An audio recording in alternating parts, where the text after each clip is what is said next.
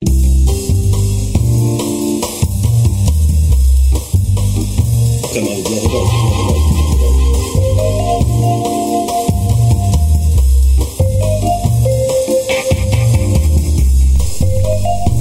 Шановні радіослухачі, добрий вечір тим, хто підключився до нас щойно. І вітання тим, хто з нами вже давно. Наш вечірній ефір на каналі Благодаті. І зараз у нас час на передачу основи життя. Поговоримо трошки про основи. Господь сказав у пророка: якщо основи зруйновано, що праведний зробить. І ми будемо сьогодні говорити в цьому контексті. Будемо говорити про Божий голос. Дорогий Господь, дякуємо тобі за те, що ти даєш нам можливість тут спілкуватися довкола твоєї природи і Твого слова. І просимо, щоб ти благословив це Твоє Слово до наших сердець і говорив до нас Твоїм голосом в ім'я Ісуса Христа. Амінь.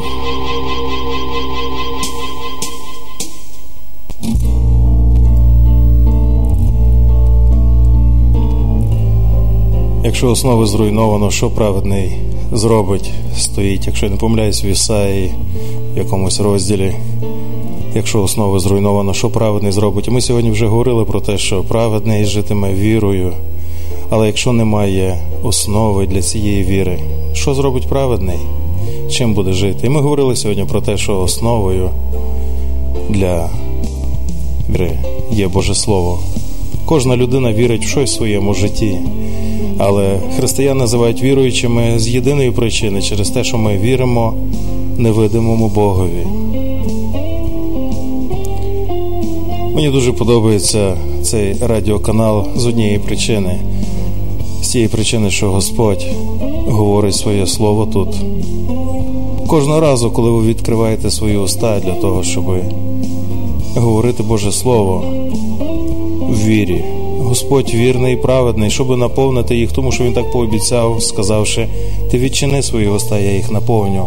І пересвідчувати це, я вам скажу особисте свідчення, це дивовижна річ. Я переконаний, що багато з вас це пересвідчували не раз в своєму житті. У мене є сестра тут в Києві, яка нещодавно прийняла Христа буквально кілька місяців тому. І коли вона переказувала щось своїй дочці з того, про що ми спілкувалися, чи вона чула десь на проповіді, вона потім прибігала і казала з широко відкритими очима. У мене так гладко все получалося, все було так розумно, я навіть не знала, що я це все знаю. Це Господь говорив через неї. Християнство це не є релігія. Є християнська релігія, безперечно, ми всі з нею знайомі, коли люди намагаються догодити Богові, але християнство, жити з Богом, жити з Христом це зовсім інша річ. Це не коли ми починаємо поводитися як Бог, так як Бог нам сказав, але коли Бог починає жити всередині нас. І сьогодні, буквально перед цією передачею, я запитався Господа, про яку основу сьогодні ти хочеш говорити? Що ти будеш говорити? Відкрий мені, щоб я принаймні знав, про що буде мова. І Бог не завжди говорить. Не завжди говорить наперед, Він говорить зразу під час. Але сьогодні він мені пригадав цю річ про основу, що саме важливе. Думаючи про те, що саме важливе в житті християнина, можна сказати багато чого. Але ви знаєте, що саме важливе в нашому християнському житті, чи ви тільки прийняли Христа, чи ви давним-давно ходите з Богом. Саме важливе, чи ви, може, ще не пізнали Господа, саме важливе у житті це те, що Бог є. Це те, що Він існує, що це правда, що все, що написано в Біблії, це правда, що це не є якась чергова вигадка, чергова якась релігія, філософія, ідеологія чи що завгодно вигадана кимось для того, щоб змусити нас робити якісь певні речі. Зовсім ні. Зовсім ні. Бог є життям людини. Ми щойно про це говорили на передачі початки мудрості. Бог є нашим життям, і це життя існує. Це правда, воно є. І це факт. Це факт нашого життя, коли ми починаємо крок за кроком ходити з Богом вірою, довіряючи йому в Його слова, роблячи ті речі, які ми ніколи не робили, думаючи так, як ми ніколи не думали, ми попадаємо в те життя, яке ми ніколи навіть Ні, ми підозрювали, що воно є. Ми сподівалися, що воно є. Ми дуже надіялися. З самого дитинства ми мріяли, що воно є. І Бог наповнив наше серце такими, як каже один автор християнський, світлими мріями. Світлими мріями. Нас, Ми всі знайомі з ними. Вони були в нас в дитинстві, були в нас в юнацтві, потім ця реальність намагалася обрізати їм крила і прибити їх до землі, і сказати, реальність зовсім інакша, то все не існує, але ні, неправда, воно існує. Воно існує. І це так дивовижно, коли ми стикаємося з Богом і дізнаємося, що це все правда, що це не звідкись взялось в нас з наших вигадок, що це не, не ми самі собі надумали, але що Бог вмістив в нас ці мрії, і бажання, і прагнення. Не для того, щоб мучити нас нездійсненими, для того, щоб ми шукали і знайшли це життя, знайшли його в Божих руках.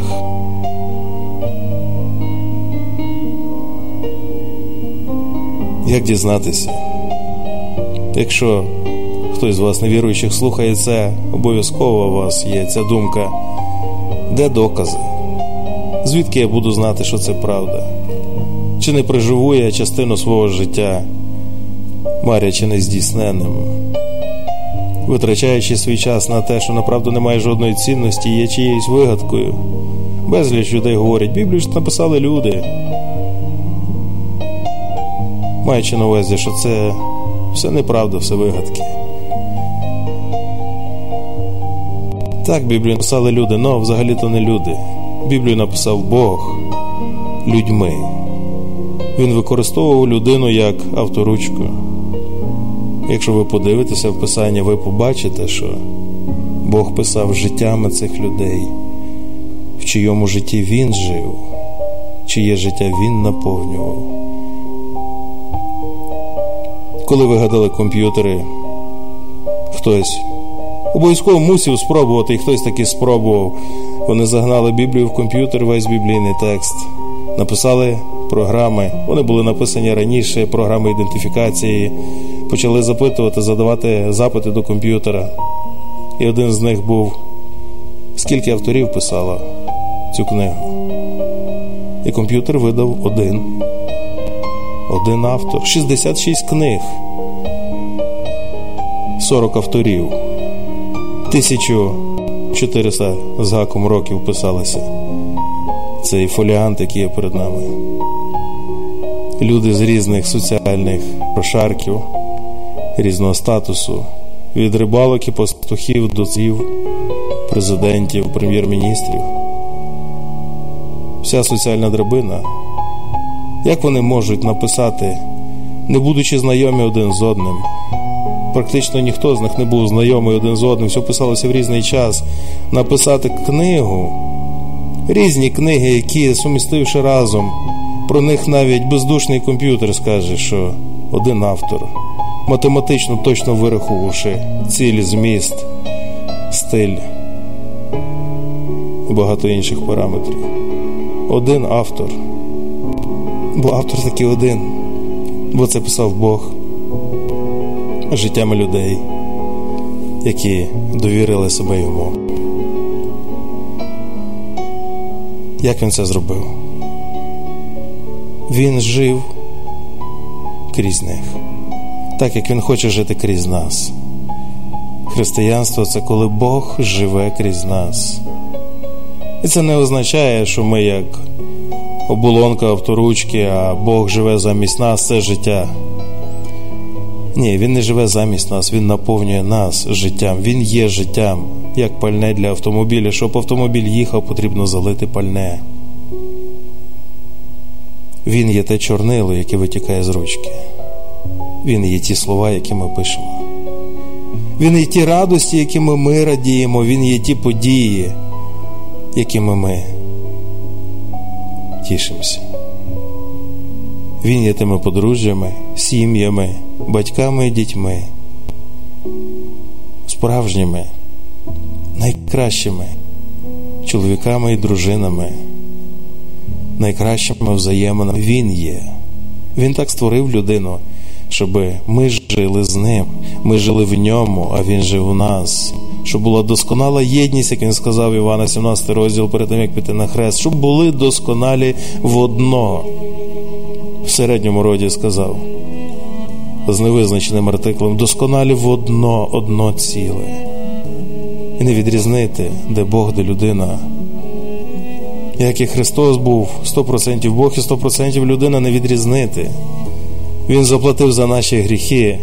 Хоча ніколи сам не грішив, але він ототожнився з нами настільки, що він взяв, прожив наше життя, будучи Богом, і заплатив за те, за що не мусив платити, за нас заплатив будуть ставши одним з нами, щоб і ми могли стати одним з ним, коли гріхи усунуті, наші помилки, наші непорозуміння, наша зверхність, гордість, наша незалежність, наша самотність, наша депресія, наша відкинутість, наша непотрібність була усунута на Христі, розп'ята разом з ним, щоб ніщо не заважало нам жити повнотою, яка є в ньому, щоб ми могли приходити до нього кожен день свого життя по власній волі, будучи наповнені бажанням жити в повноті, вірячи, що воно є в ньому. Це життя існує в ньому, приходити і черпати це життя, черпати його, пити, їсти повними ложками, повними жменями, купатися в ньому. Господь це, це була ціль. Це він призначив для людини, щоб людина жила. Він сказав: Я створив вас для життя, щоб ви жили а життям є я. І звідси ми знаємо, що людина створена для спілкування. Це сухий теологічний висновок. Так, ми спілкуємося з Богом, це написано в Івана в першому розділі. Наша спільність з ним. Хоча там написано не так сухо, як говорять теологи, там написано. Цей чоловік, Іван, апостол Іван, він свідчить і говорить про те, що ми бачили своїми очима, що ми розглядали чого руки наші торкалися про слово життя. Я вам пишу, щоб і ви могли мати спільність з ним. Він в захопленні це пише. Він каже, мої очі бачили Бога. Бога, який є словом, який є словом життя, який є самим життям. І не тільки бачив, я його розглядав, і рук, руками торкався. Він є. Він є, І це є основа життя. Що Бог, який є життям і повнотою людини, Він є.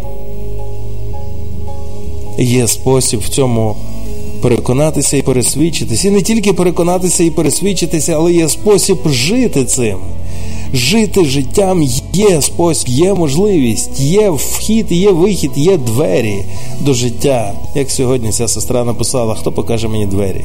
В кого є квиточки, де є вхід в життя? Ось він є вхід в життя. Христос сказав: Я двері. Євангелія від Івана. Я є двері.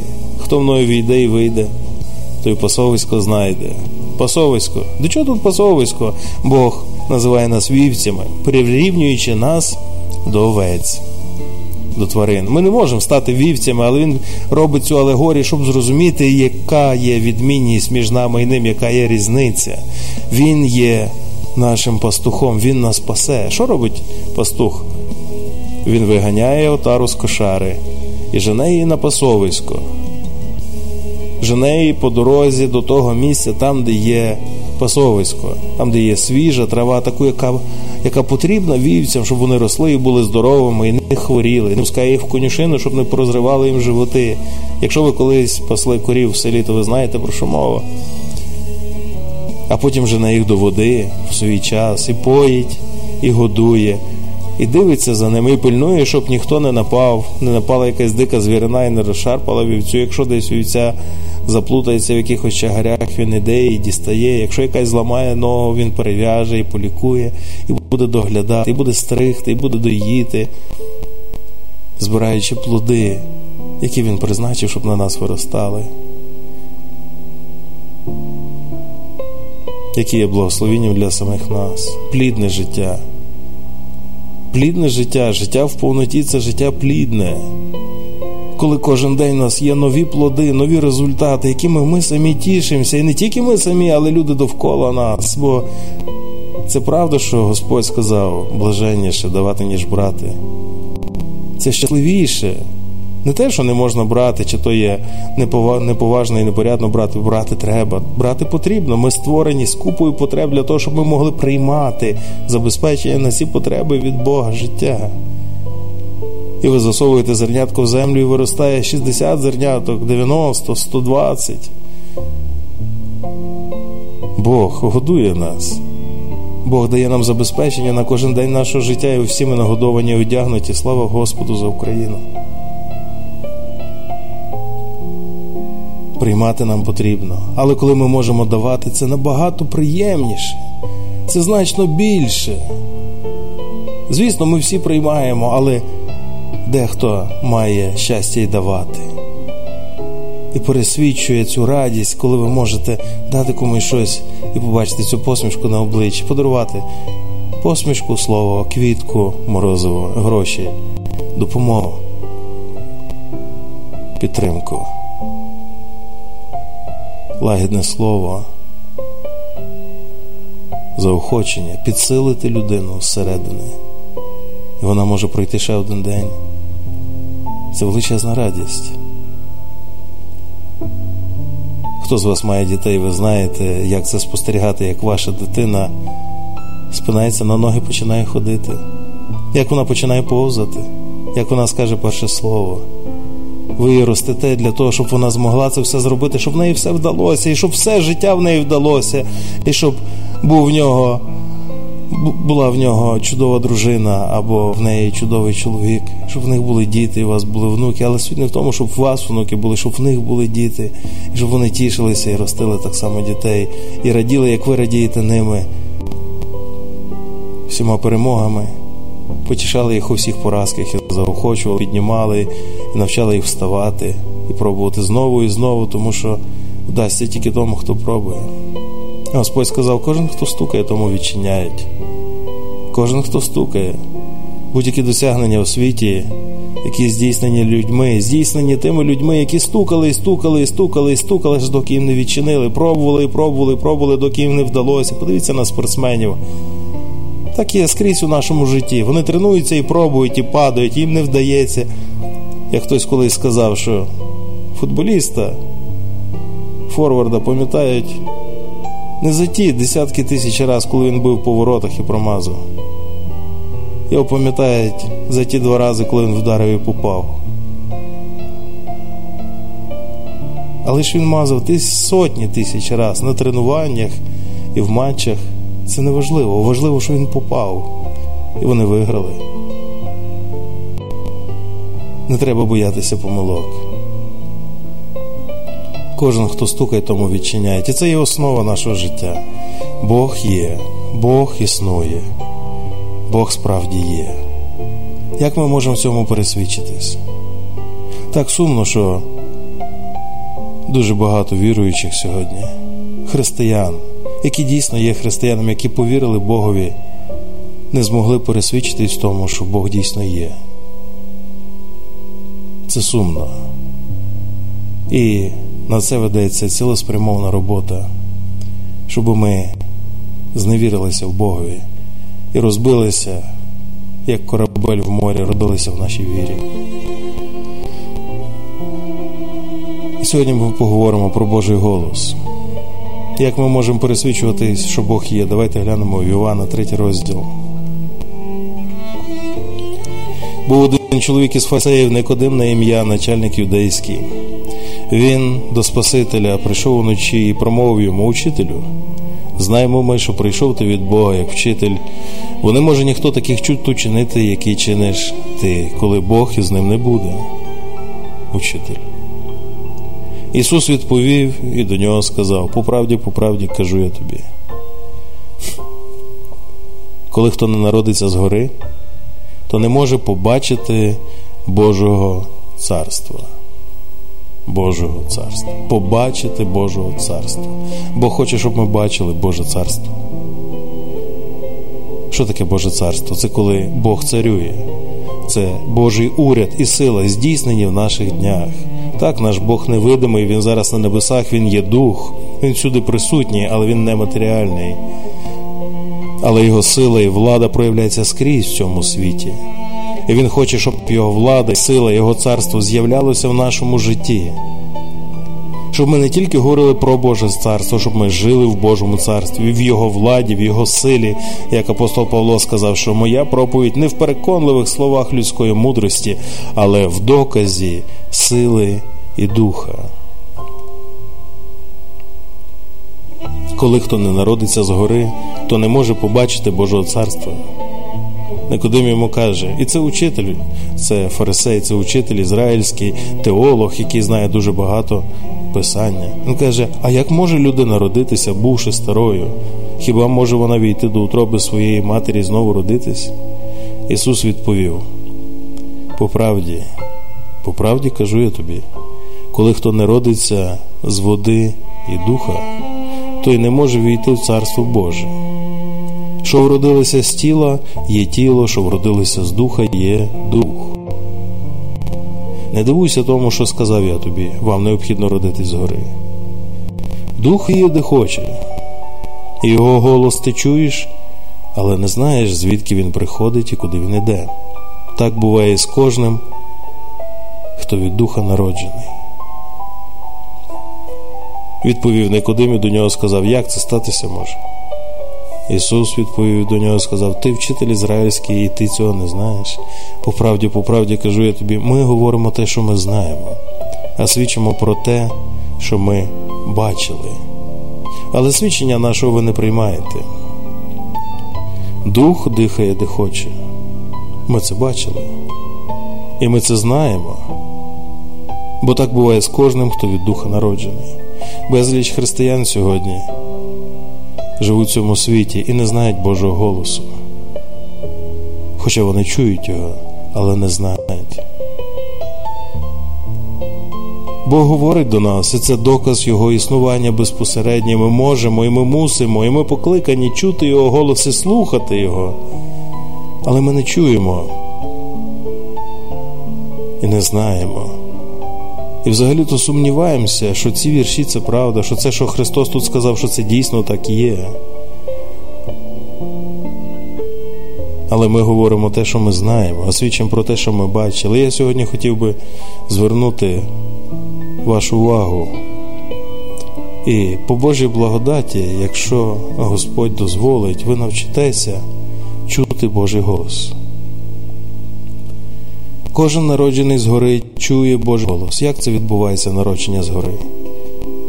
Народження з води і духа. І вода це в Біблії символ слова. Кожен, хто почув Євангелію, добру новину спасіння про те, що Господь заплатив за ваші гріхи.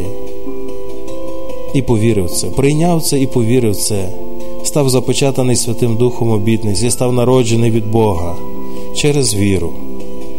Це відбувається з кожним, хто звернеться до Господа і скаже, що я вірю, повірить в своєму серці, повірить, що Господь так полюбив його, що заплатив за його гріхи, щоб мати з ним спілкування, дарувати йому вічне життя в своїй присутності. І якщо ви вірите, що Ісус Христос заплатив за ваші гріхи, ви народжені згори. І це означає, що ви чуєте Божий голос. Бо Господь сказав. Дух дихає, де хоче, його голос ти чуєш, але не знаєш, звідки він приходить і куди він іде, так буває з кожним, хто від духа народжений. І незалежно від того, розумієте ви, розрізняєте чи не розрізняєте, ви чуєте Божий голос. І це, як ми сьогодні вже говорили, коли ви читаєте Писання, те саме місце ви читали вже, може, 2, 3, 5, 10 разів. І ви бачите в ньому щось нове, і воно по-новому відкривається для вас це не те, що ви проникли в глиб його, це Господь сказав вам щось нове з нього. Ви чуєте Божий голос. Але це відбувається не систематично і випадково, тому що ми не навчені цілеспрямовано слухатись Господа. Ми не стараємося ходити кожен день з ним. Кожен день не прислухаємося до його голосу. І навіть читати Писання нам не є легко. Якщо бути відвертим, віруючі не читають Писання. Нам не є це легко, бо є опір, є спротив цьому. Але разом ми можемо ми можемо перемагати цей спротив і опір. Для цього Бог створив церкву. Два поліна горять краще, як одне. Легше вірити двом, ніж одному. Двом тепліше. Якщо один впаде, то другий його підійме. Ви чуєте Божий голос. Ви чуєте Божий голос, якщо ви повірили Христу. І відрізняється Він тим, що ви не знаєте, звідки він приходить і куди він іде. Зверніть увагу, ваші думки, які ви думаєте, вони завжди мають початок і мають кінець. Вони починаються з якихось міркувань і переходять в якісь інші міркування.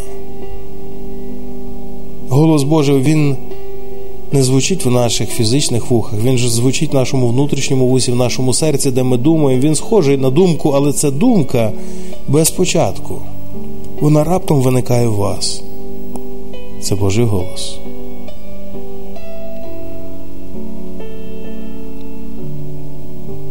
Як відрізнити його від власних думок?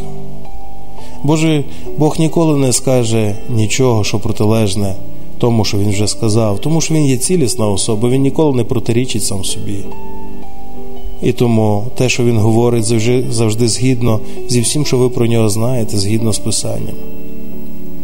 Якщо Господь говорить до вас, ви пізнаєте його голос. Тому що є тільки два голоси в цьому світі: Божий голос і голос ворога, сатани, який проповідує через безліч людей і засобів масової інформації але їхні слова інакші, вони говорять про інші речі.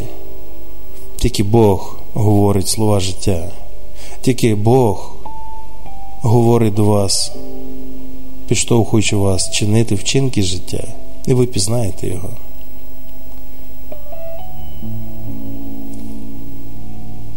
Коли Бог звернув мою увагу на цей вірш, і я захотів чітко відрізняти Божий голос. Мені зайняло два тижні.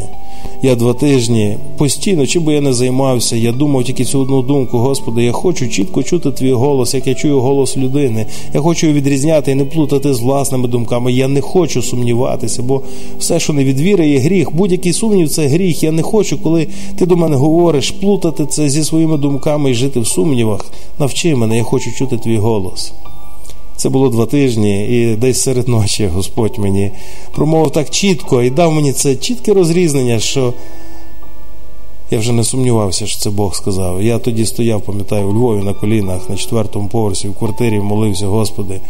Я, Я сказав тоді такі слова: я хочу бути таким, як ти, жити, як ти.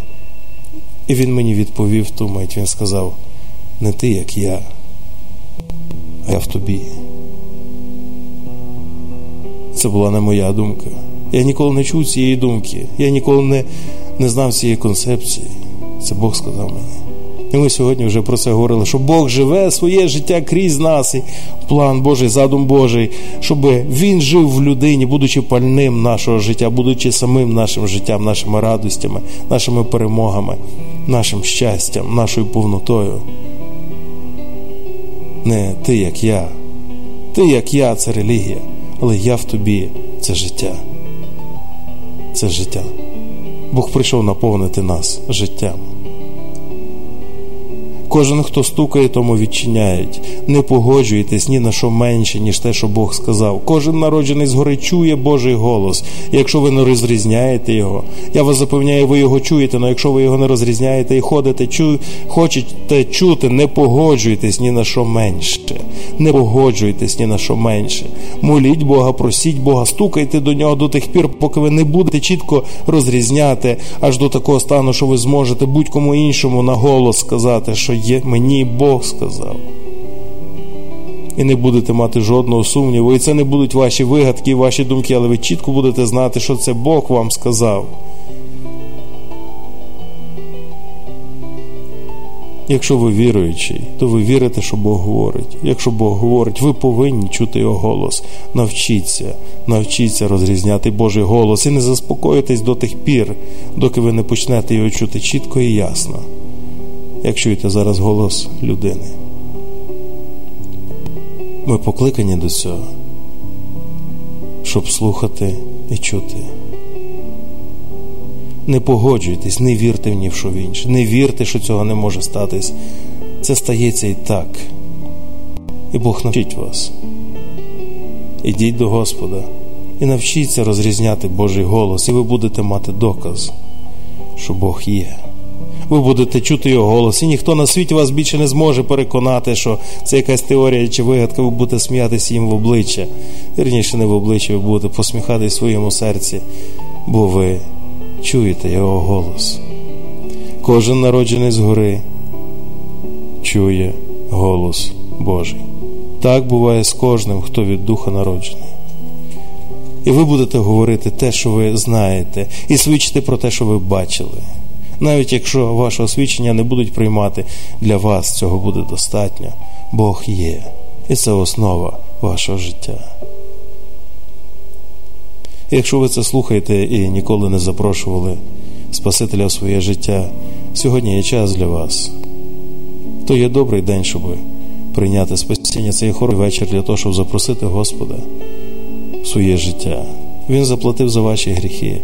Я вам свідчу про це, бо він заплатив за мої, я нічим не ліпший за вас. Він заплатив за гріхи кожної людини. Ви просто зараз зверніться до нього і скажіть йому, що ви приймаєте це в своє життя добровільно. І по власній волі запросіть його, запросіть його в своє життя. Скажіть йому, Господи, просто зараз, Господи, я вірю, що Ти заплатив за мої гріхи, будь моїм Богом і Спасителем. Війди в моє життя. Я хочу чути твій голос, я хочу бути народженим згори. Скажіть просто так. Бо кожен, хто покличе ім'я Спасителя, буде врятований.